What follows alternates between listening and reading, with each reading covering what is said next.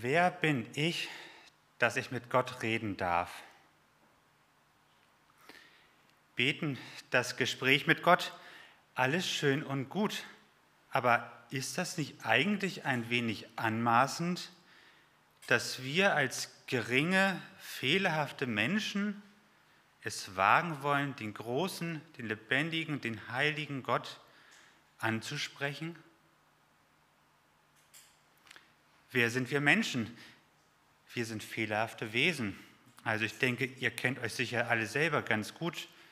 Wie schnell geschieht es, dass wir Fehler machen? Ein falsches Wort zur falschen Zeit herausgebracht? Oder wie schnell haben wir die Nächstenliebe unserem Nächsten verweigert? Ganz schnell werden wir schuldig. Wer sind wir Menschen? Wir sind vergängliche Wesen. Nur die allerwenigsten schaffen es mehr als 100 Jahre auf dieser Erde zu wandeln, bevor sie zu Staub zerfallen. Und was ist das im Vergleich zu den Tausenden von Jahren, die die Erde schon existiert?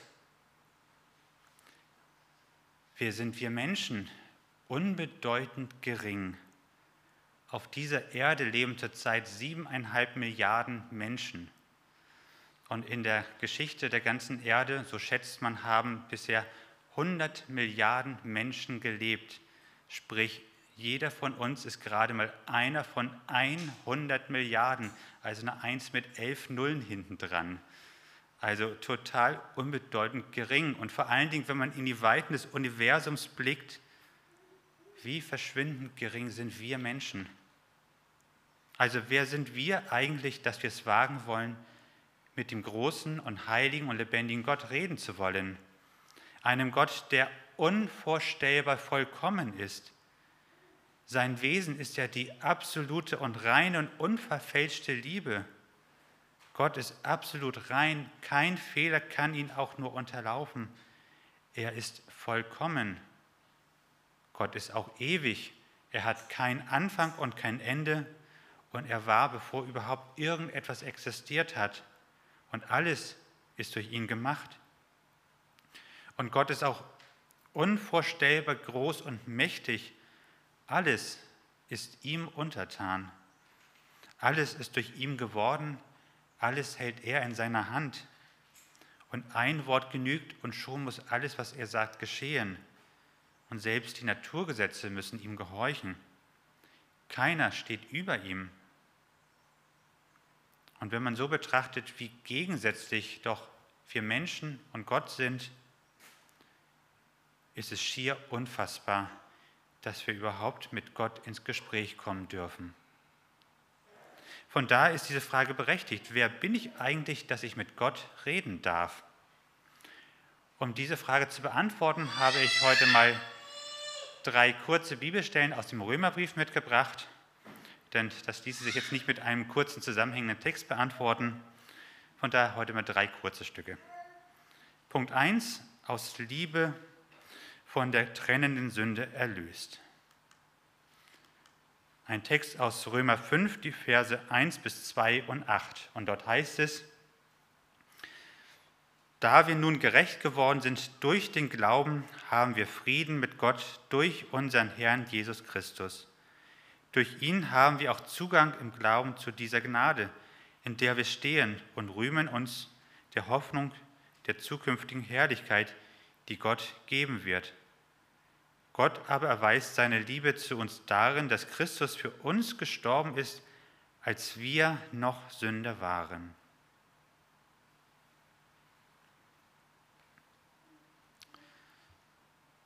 Das größte Problem für uns Menschen, weshalb ja eigentlich der Zugang zu Gott versperrt war, ist ja die Sünde. Sünde ist ja all das, was uns Menschen von Gott trennt. Und durch die Sünde ist es deshalb absolut ausgeschlossen, überhaupt mit dem heiligen Gott in Verbindung treten zu können. Aber Paulus spricht nun hier von einem Zugang, den wir zu Gott haben dürfen. Einen Zugang, den wir durch Glauben haben dürfen. Aber auch wenn wir diesen Zugang im Glauben in Empfang nehmen dürfen, geschah das Eigentliche schon weit im Voraus.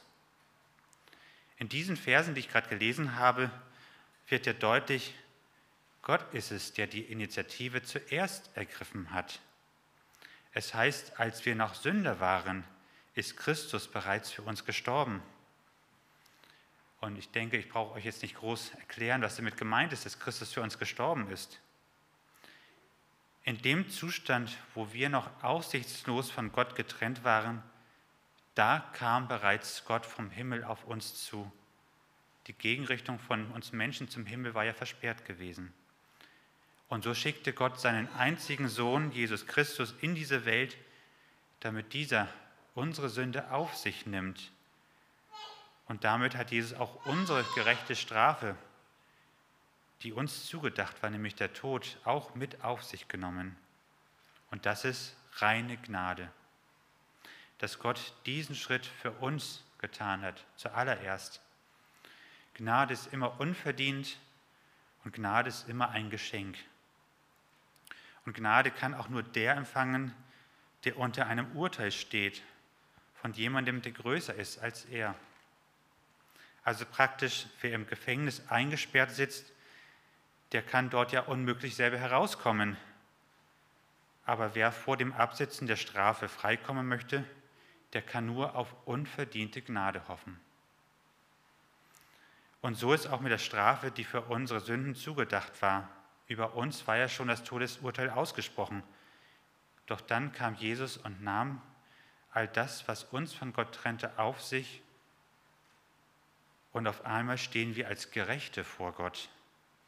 Diese trennende Sünde ist auf einmal damit weg. Das ist Gnade, ein Geschenk. Es ist absolut unverdient und wir haben auch keinen Beitrag dazu beigetragen.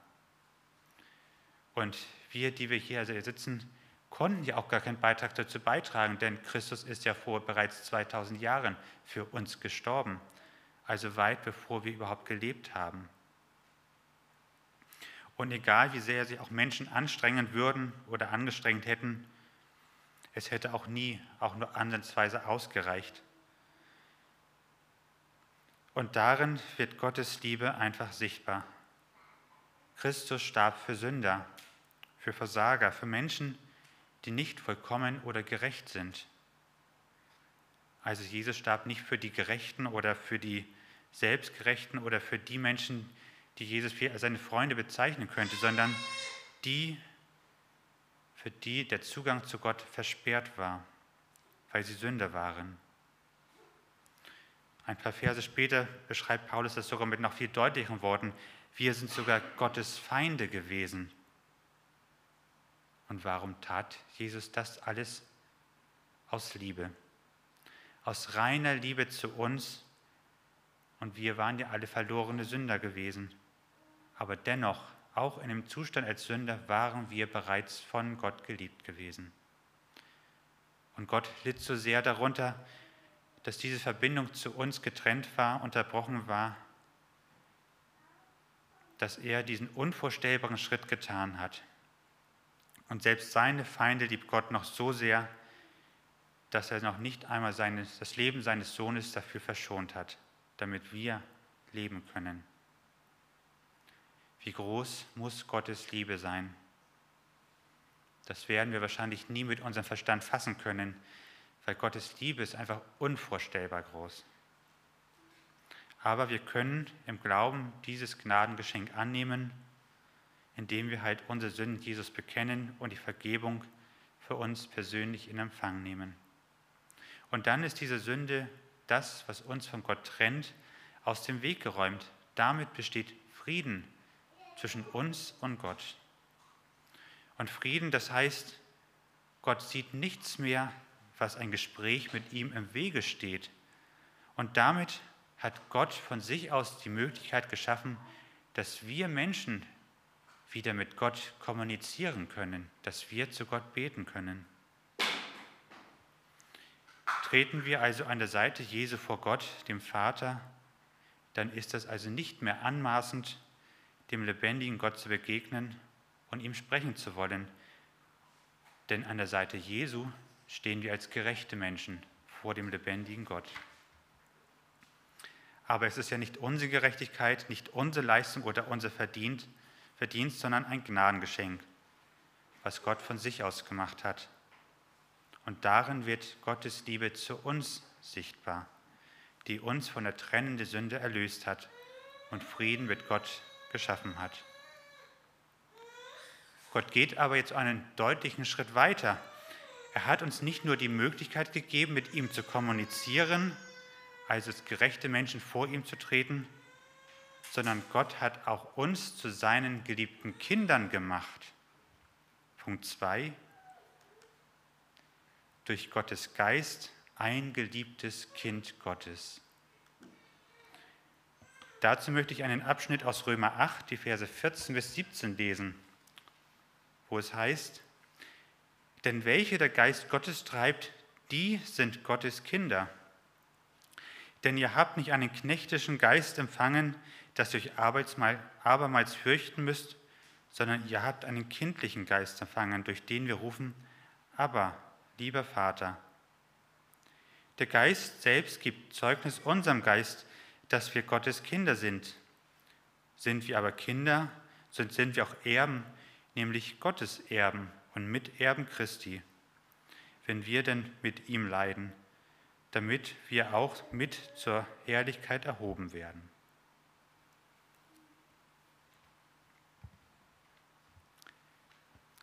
Ihr alle seid ja auch Kinder. Wir haben jetzt ein kleines Beispiel, da sitzen dann halt oder auch schon bei größeren Kindern als Beispiel, aber selbst die Erwachsenen, schon die im hohen Alter, ihr seid ja auch Kinder. Einerseits Kinder eurer Eltern, aber auch Kinder Gottes dürfen wir sein.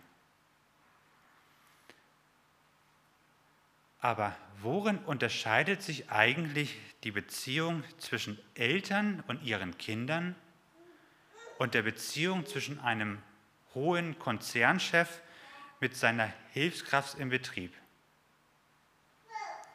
Wenn so eine Hilfskraft oder die Putzfrau ein Gespräch mit dem Chef wünscht, könnt ihr euch ja vorstellen, wie das dann halt funktioniert halt. Besonders bei so einem großen Weltkonzern.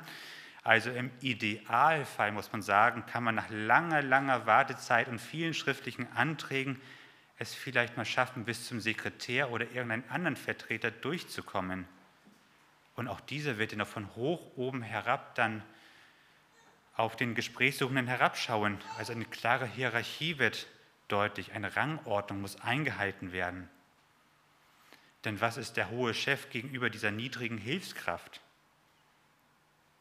Ein Kind dagegen wird in der Regel mit seinen Eltern in einer ganz persönlichen und einer ganz intimen Beziehung leben.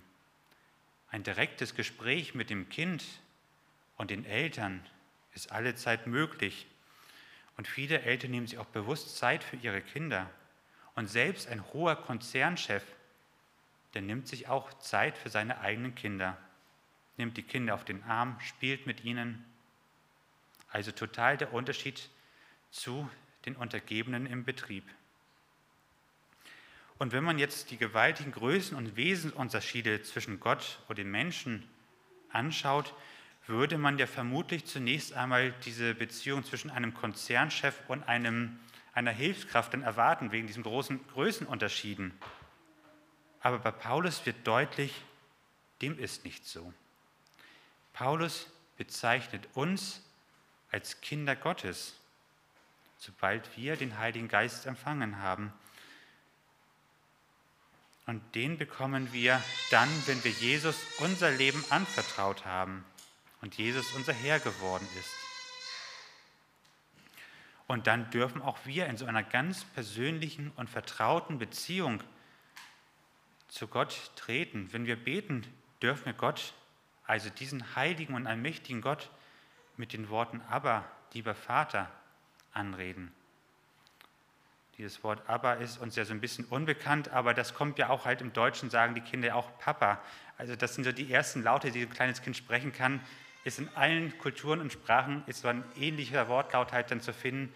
Und im Hebräischen heißt es einfach aber. Lieber Vater, wird man auch sagen können. Und noch mehr wird hier angesprochen. Wir werden hier sogar als Erben bezeichnet. Wir dürfen gemeinsam mit Christus ein Erbe antreten. Also das, was Gott gehört, möchte Gott uns übereignen, weil wir seine Erben sind. Und auch das zeugt von einer ganz tiefen und persönlichen Verbundenheit zwischen Gott und uns. Und indem wir hier als Erben angesprochen werden, wird deutlich, dass hier nicht nur unsererseits so eine dreiste Anrede Gottes mit Aber lieber Vater stattfindet, sondern auch Gott seine Beziehung zu uns in der Form erwidert, dass er uns zu Erben gemacht hat. Also nicht nur wir sagen, wir wären Kinder Gottes, sondern Gott sagt auch uns zu, dass wir seine Kinder sind und seine Erben sein dürfen. Wer sind wir also, dass wir mit Gott reden dürfen? Wir dürfen als Kinder Gottes vor den heiligen und lebendigen Gott treten. Wir sind seine geliebten Kinder. Und der Heilige Geist, den wir empfangen haben, macht uns also nicht, nur zu, macht uns also nicht zu Knechten. Und wenn wir mit Gott reden wollen, dann müssen wir nicht erst durch gute Leistungen oder irgendwelche Rituale den Gott gnädig stimmen. Wir brauchen keine Angst haben, wenn wir das Gespräch, das Gebet mit Gott suchen. Wir dürfen in aller Freiheit vor Gott treten. Welch ein großes Vorrecht. Denn wenn wir den Heiligen Geist empfangen haben, dann sind wir Gottes Kinder. Also jeder, der Christus im Glauben sein Leben anvertraut hat und mit Christus gestorben und auferstanden ist, der hat diese Kindschaft empfangen.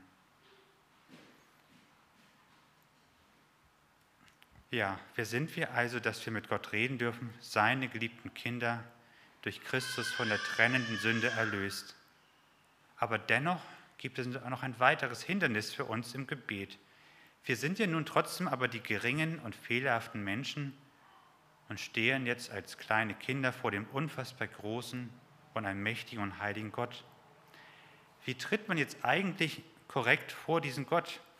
Wie soll man beten und wie ist es angemessen, vor Gott diese Bitten, die wir haben, vorzutragen? Punkt 3. Durch Gottes Geist befähigt, die Unterstützung im Gebet. Dazu einen Text aus Römer 8, Vers 26 und 27, also ein paar Verse weiter zu den letzten Versen. Dort heißt es, Desgleichen hilft aber auch der Geist unserer Schwachheit auf. Denn wir wissen nicht, was wir beten sollen, wie es gebührt, sondern der Geist selbst vertritt uns mit unaussprechlichen Seufzen.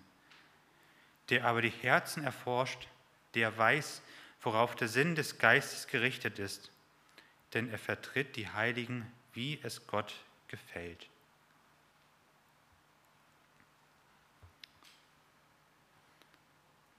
Also Gott selbst, dem ist es bewusst, wie schwach und unzulänglich wir sind.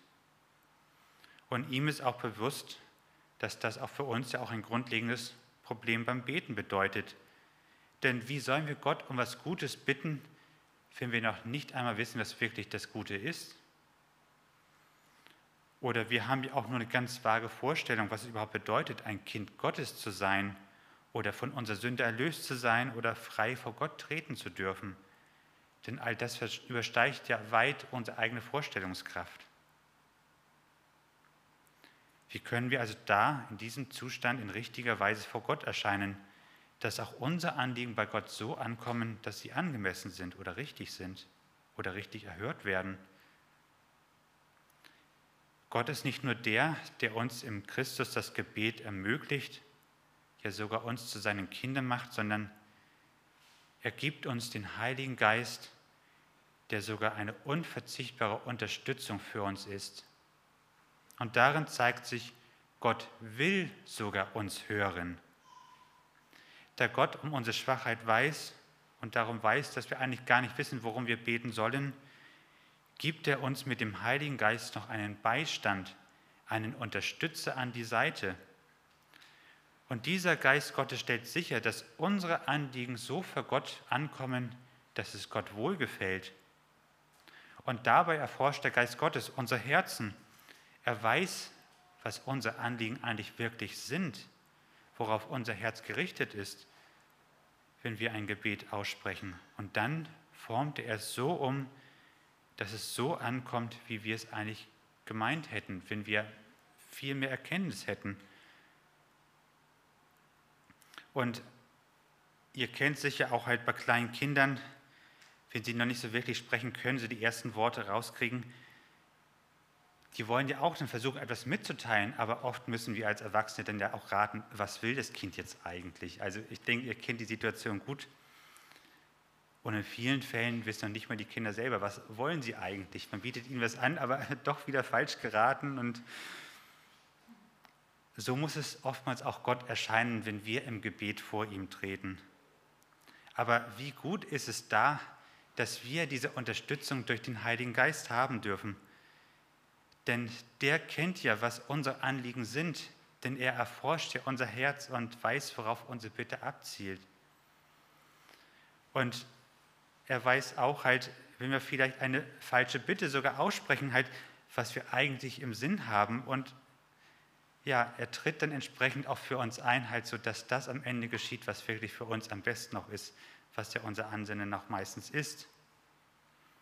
Und wie oft haben wir vielleicht sogar schon das Besseres bekommen, als wir es denken, weil der Heilige Geist es entsprechend so vor Gott vorgebracht hat, wie wir es eigentlich vom Herzen her meinten, aber mit unseren unzulänglichen Worten oder unserer unzulänglichen Blickweise vor Gott getragen haben. Ich möchte zum Schluss kommen. Wer bin ich, dass ich mit Gott reden darf? Im Grunde genommen sind wir Menschen ja völlig unzulänglich, völlig unwürdig vor Gott treten zu dürfen. Es wäre eigentlich ja total anmaßend, vor Gott treten zu wollen, mit ihm kommunizieren zu wollen. Der Unterschied zwischen Gott und Mensch ist einfach zu groß und dieser Graben der Sünde zu tief. Aber Gottes unvorstellbar große Liebe zu uns Menschen, der ist es zu verdanken, dass wir mit Gott kommunizieren dürfen. Gottes Sehnsucht nach Gemeinschaft mit uns und ganz konkret auch mit dir ist so groß gewesen, dass er noch nicht einmal seinen Sohn verschont hat, sondern Jesus starb aus Liebe zu uns, um die trennende Sünde in unserem Leben zu beseitigen und Frieden zwischen Gott und uns zu schaffen, damit wir wieder mit Gott reden dürfen. Und Gott schenkt uns bei unserer Lebenshingabe dazu auch noch den Heiligen Geist. Und der macht uns zu Gottes geliebten Kindern.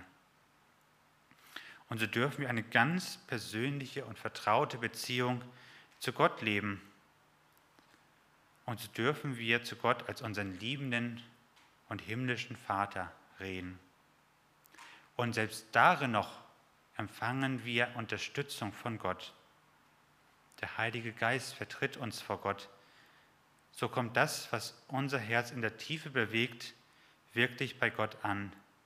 Gott selber macht das für uns möglich. Wer bin ich, dass ich mit Gott reden darf? Ich möchte das mit einer Gegenfrage beantworten. Wie sehr musst du von Gott geliebt sein, dass Gott sich so sehr nach dem Gespräch mit dir sehnt. Amen.